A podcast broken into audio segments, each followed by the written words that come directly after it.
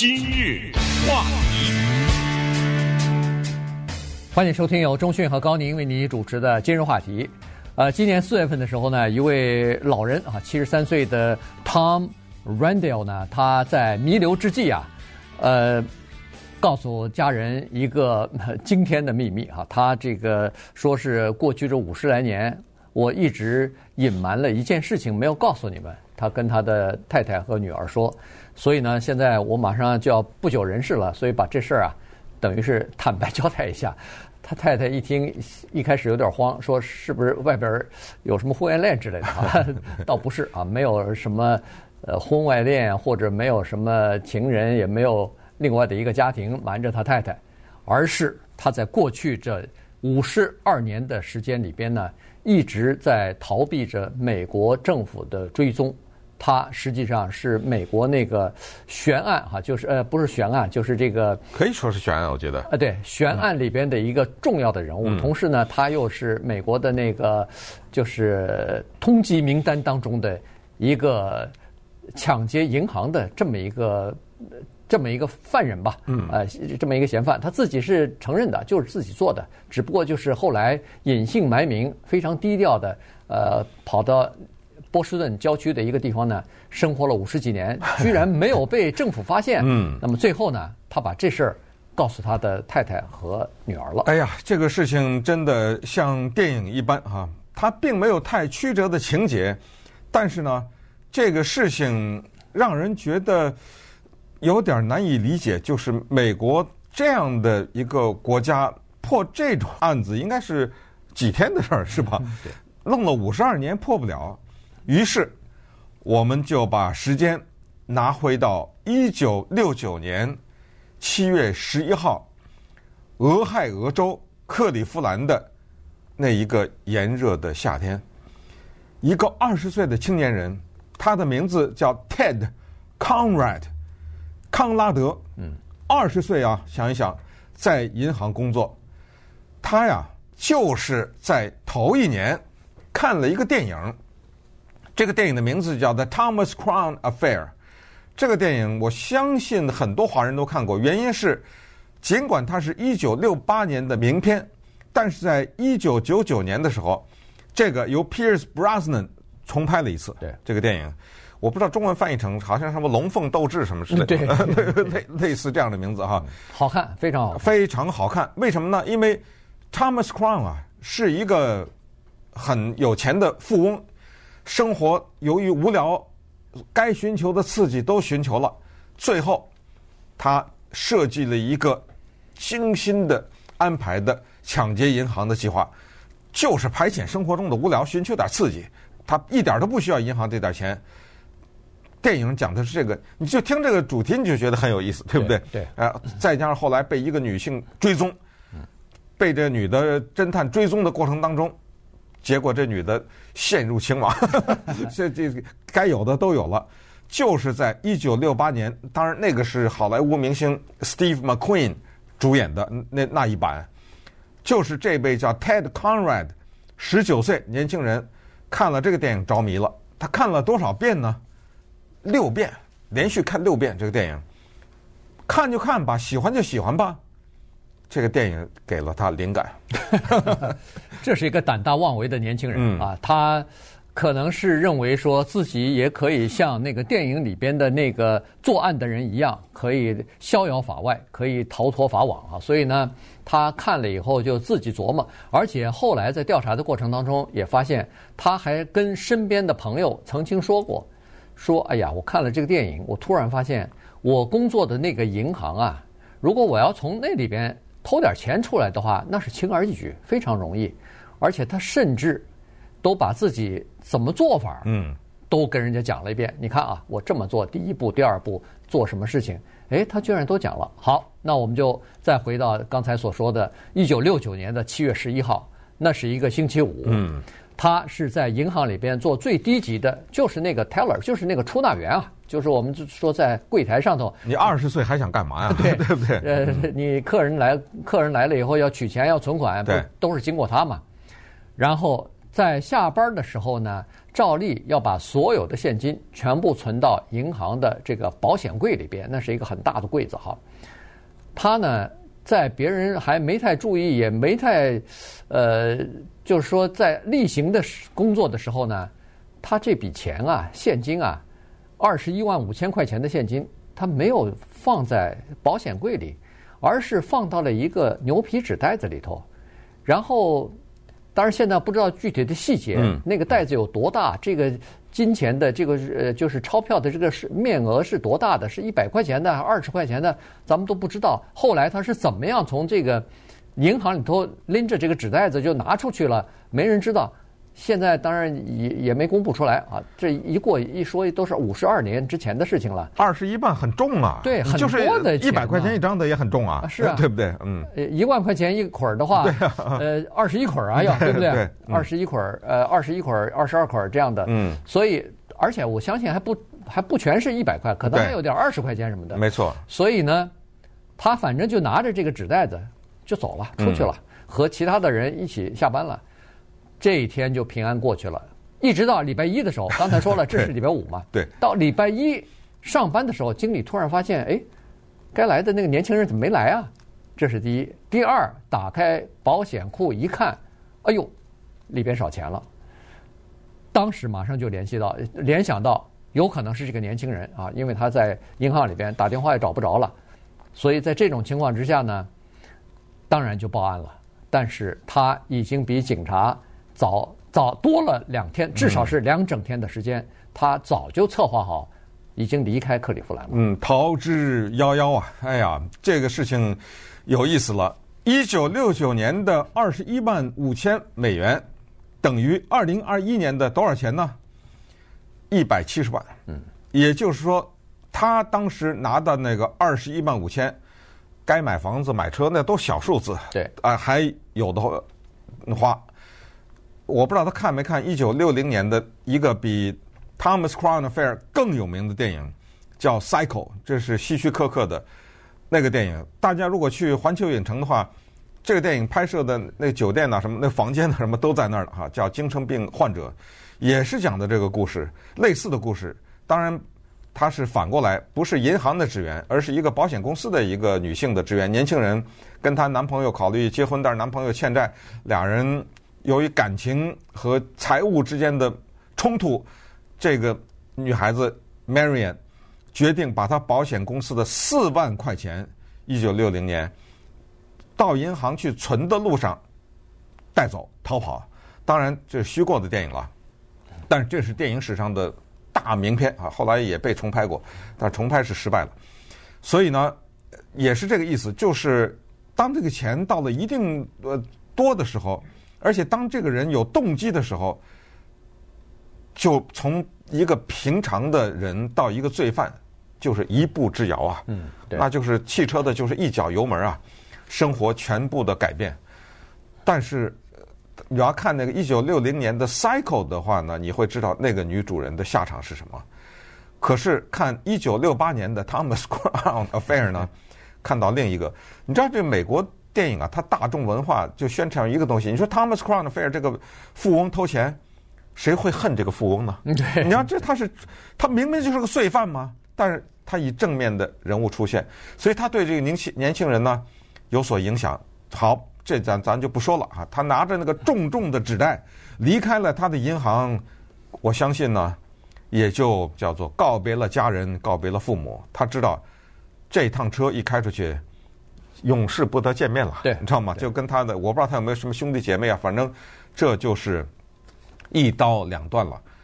他去了一些地方，在接下来的一年，当警察发现是这个银行的年轻人偷了钱逃跑的时候，一路跟着线索追到了美国首都华盛顿 D.C.，到了首都晚了一步，他已经走了；再追到了德克萨斯，晚了一步，他已经走了。一直追到了洛杉矶，晚了一步，他已经离开了；再追到北边的俄勒冈，晚了一步，他离开了。跨海到了夏威夷，又晚了一步。就那些地方都有线索，但是等警察到的时候，他都已经走了。直到最后，今年的五月份，这位化名 Thomas Randell 的人因为肺癌去世的时候，警察又晚了一步。嗯、对，那稍等会儿我们再讲接下来发生的这些故事。今日话题，欢迎继续收听由中讯和高宁为您主持的今日话题。这段时间跟大家讲的呢是上星期五啊。呃，这个美国的司法部的法警局刚刚宣布的，他们破获了一个五十二年的一个悬案。那么，呃，我们就把这个整个的破案的过程呢，跟大家稍微的讲一下。这事情一说就是一九六九年七月十一号发生的事情。呃，当时那个年轻人 Conrad 呢，就携带着二十一万五千块钱的现金逃跑了啊。呃，刚才说了。可能是故布疑阵吧，所以把这些呃警察呀引得到处都是。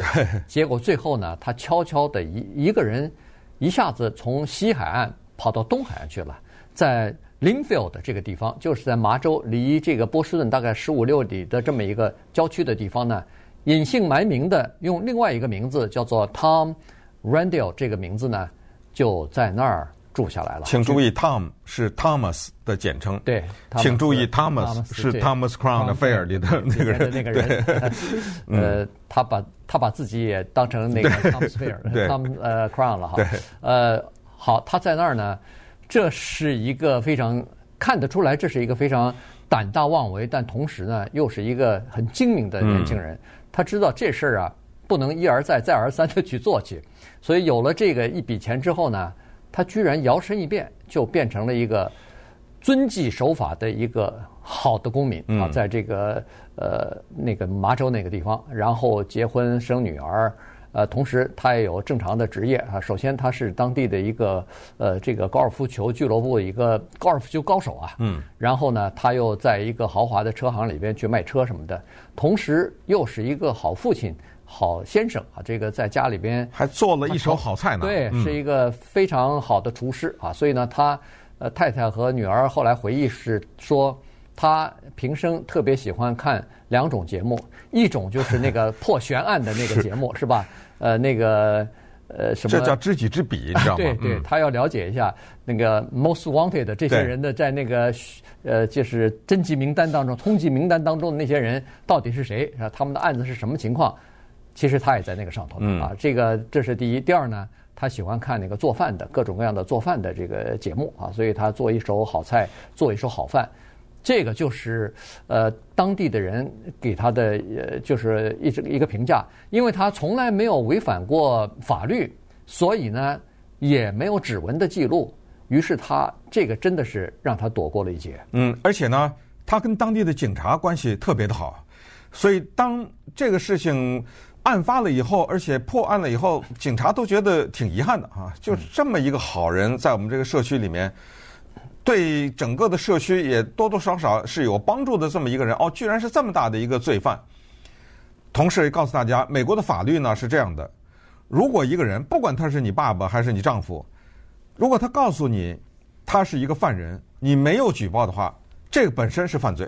嗯，就你知道了，你不知情不报本身是犯罪。当然。我要证明啊，我要证明你知情，但是如果一旦证明，那么这个也是罪。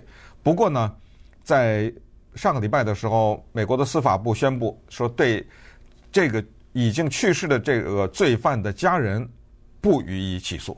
对，尽管他们已经涉嫌犯罪，因为是老人临死以前把自己的事儿都讲出来，讲出来以后第二分钟你就得打电话呀，对不对？对，你没打，让他死了，死了以后呢，就有意思了，他。登了一个讣文，我们知道很多家里去世的人是不登这个东西的，对。但是美国人呢比较喜欢登，再加上他毕竟在社区是一个挺受尊敬的人士，家里也出于对他的怀念或者怎么就登了一个訃文。这个訃文上面呢，把他爸爸妈妈叫什么名字，上的什么学校，什么也都登上去了。可能啊。是联邦的关于这种犯罪的这些人呢，他们之间有一个电脑系统，而且这个电脑系统呢是和美国所有的报刊的訃文有连接的。嗯，否则的话是吧？你这怎么弄啊？那么这个訃文呢，提供了一个线索，而且是重要的线索。于是这个故事就得反过来，就像电影一样。我们讲 Thomas Crown Affair，要要讲 Thomas Crown 这个富翁，也要也要讲追他的那个侦探嘛，对不对？我们反过来讲讲这个侦探，这个侦探呢，真的是非常遗憾，他的名字叫 John Elliot，他就比这个罪犯早死了那么一点儿。嗯，他是二零二零年呢去世了。他这一辈子的遗憾，就是没有抓住当年那个 Ted Conrad，因为他是这个案子的首席调查员或者叫侦探，他是最重要的那个人，而且他的儿子 Peter 还子承父业了。对，他儿子也做了侦探。儿子后来回忆，他说：“我这一辈子啊，跟我爸爸在一起生活，就看我爸爸一天到晚那个嘴里唠里唠叨的。对，我什么时候能抓到 Ted Conrad？我什么时候能抓到？包括早饭，有的时候心不在焉呐，全部放在这个案上。遗憾的是呢，他一生的这个愿望没有实现。对，呃。”不过你必须要佩服这些人啊，就是说他们实际上心里头还是放着这个案子的。是啊，当时他他父亲也没有什么太崇高的什么说法哈，高大上的这个说法，说他你为什么对这个案子感兴趣？他当时五十二年前说，这因为这个案子发生在克利夫兰，就在我家旁边。对，就所以我对这个案子特别感兴趣，我我要我要破案，我要立功啊，就是就这么回事啊，所以。这个事儿就变成他这个心病了，一直到他在病床上。去年的时候，他儿子到医院看他的时候，他已经快不行了。儿子还给他放那个纪录片呢，在纪录片里头，他还接受采访呢。呃，还是谈到这个案子呢。哎，他儿子跟他说：“你看，呃，你还上电视了。”他他爸还笑了，还在叨叨的说：“这个 Conrad 还还没抓住呢。” 哈，那现在他儿子。总算，呃，是他儿子那天宣布的。上个星期五是他儿子宣布说这个案子已经破了，希望这个可以告慰呃老父亲的在天之灵了，啊，是这么说。但是刚才钟迅说了一句，又是晚了一步。照理说早点抓住，还可以把手铐戴在他身上，那那戴在他手上，抓到监狱里头，哪怕关个几天，也也算是伸张正义了。对，他又早死了几，早死了这么半年，然后。才才被才被抓住哈，所以你看整个的这个事情真的是，呃，就是说充满着戏剧感。对，那么这个里面呢，当然有一些东西，警方并没有完全向我们公布。也就是说，到最后是怎么看？根据这个訃闻，因为訃闻上他这个生日啊差了那么两年，两年，但是他把他爸的妈的名字给写上了，对，是而且是真名，对。当然不是他写的了，就是他的家人写的。也可见呢，就是他跟他的太太和女儿也是把自己爸妈的真名讲出来了嘛。嗯、但是他大爸妈反正也无所谓，你们知道就知道嘛。这可能五十几年都没联系了。对啊，对啊对，所以也无所谓。关键啊，我个人的对这个问题的整个案情的疑点呢，是说我们也知道，在美国呀、啊，你要换一个名字，你包括你在。银行工作也好，不是银行了，他后来去卖车去了哈。你在车行工作要发工资给你啊，你在银行你要开账户，这个工资总不能一百块钱一百块钱这么数钱给你啊，你总得拿着支票，而且你在你想想你在你生活在这个社会的任何一个环节，你都是需要。嗯，身份呐，对不对？有有有一些地方他要求你出示身份呐，安全卡什么的你都要啊。对他这个是怎么解决的？我是不知道啊，你知道吧？他把自己的名字给变了，把姓也变了，你必须得制造出一个身份来。那当然了，除非你有钱能使鬼推磨，你再找人再制造假身份。但是说实话，我都不知道到哪儿找去啊，对不对？我我你不知道，我不知道，但是有人知道，也可能就也可能对。对他来说，或者对作案的人来说，换一个真的身份，换一个名字，不是因为他不是职业罪犯，没错，知道吗？啊，他就是一个普通的银行职员，他就萌生了这么一个想法，就是这么一次，对，一锤子买卖。对你，你看那个美国的电影也好，电视剧也好，什么作作案的人或者什么。一打开那个箱子里头十几本护照什么的，这不是都是假的嘛，对，对吧？是，但是他我就不知道是最后是怎么解决的这个问题。以假乱真的，嗯、所以他可以做这个事儿。然后呢，警方是通过了他的附文，这是第一啊，就是附文里边有，比如说他他父母亲的名字特别像，生日又比较接近，同一天，同一呃就不是不是同年啊，就是差了两年，但是日期是一样的，月日是都是一样的。然后他的那个母校。也是一致的，同时他的这个出生地在丹佛，这也是一致的。哈，所以，呃，警方就怀疑了，然后还对过笔记呢，因为他曾经，呃，这个考大学的时候曾经呃，就是有过一次签名啊，就是填表嘛，对不对？哎，就是填填表的时候，最后你要签名嘛。而且他还给女朋友有过信，哎、前女朋友，对对，呃，给他前女朋友写的这封信，还就承认了，说这是我做的、嗯、做的案，我他不用承认，因为他跑跑了，全全全全世界都知道就是他呀，对不对？对。然后他也挺后悔的，对这对这件事儿做的这件事儿也挺后悔的，但是后悔没办法，他就低调的就这么生活吧。后来呢，在二零一四年的时候，他曾经宣布过一次破产。那么在这个破产法庭。填文件的时候，最后他是需要签名的，所以后来呢，这个警察真是了不起，还真找到了他这个签名。因为你要知道，他签的是另一个名字啊。对，这怎么对呀？这个笔记对不对？对对对，就等于中讯签了高宁的名字，他居然能发现这个我中讯签的高宁名字就是中讯签的啊。对，他那个笔记奇怪不奇怪？对，笔记是一致的哈。他有专家就是分析那个笔画呀什么之类的。对，所以最后呢，当然就。定下来了啊，就说这个肯定是那个人了，所以呢，这个案子等于是就结了。不过，这人已经死了，所以呢，这个案子等于是结了，但是同时好像也没有抓住凶手。对，咱们就听故事吧，对吧？对。